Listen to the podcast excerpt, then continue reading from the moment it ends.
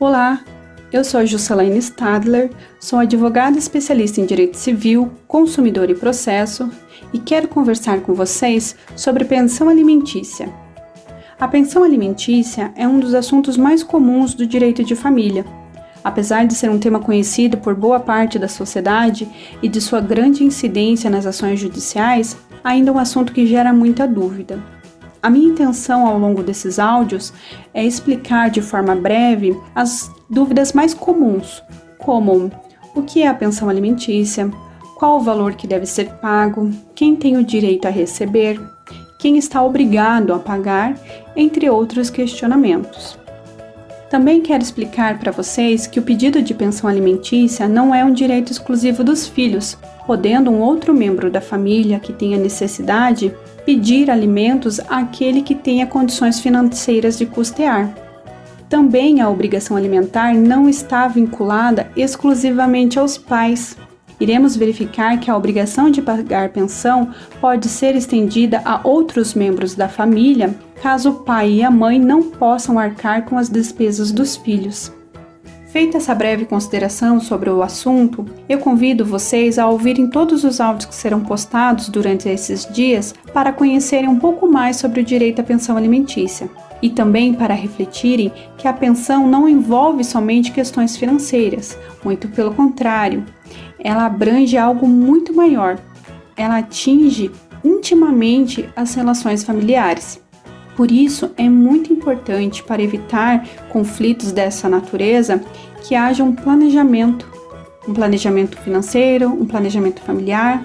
Com certeza, se nós tivermos isso embutido em nossas mentes e pudermos transferir isso para os nossos filhos, as ações decorrentes de pensão alimentícia diminuirão e muito. Então vamos iniciar pelos principais questionamentos. O que é a pensão alimentícia? A pensão alimentícia é um direito previsto nos artigos 1694 a 1710 do Código Civil de 2002. Ela é uma prestação que tem por finalidade garantir a subsistência digna do indivíduo.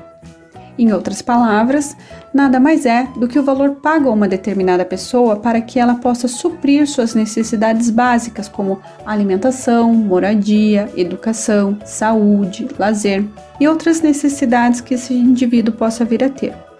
Então fica claro desde o início que o valor pago não se limita apenas aos recursos necessários à alimentação propriamente dita, muito pelo contrário a pensão deve englobar todas as necessidades que o indivíduo possa ter. E como é definido esse valor? Ao contrário do que muitos imaginam, a lei não fixou um valor ou um percentual. Cabe ao juiz, ao analisar o caso concreto, verificar as condições de quem necessita e as condições financeiras de quem irá pagar.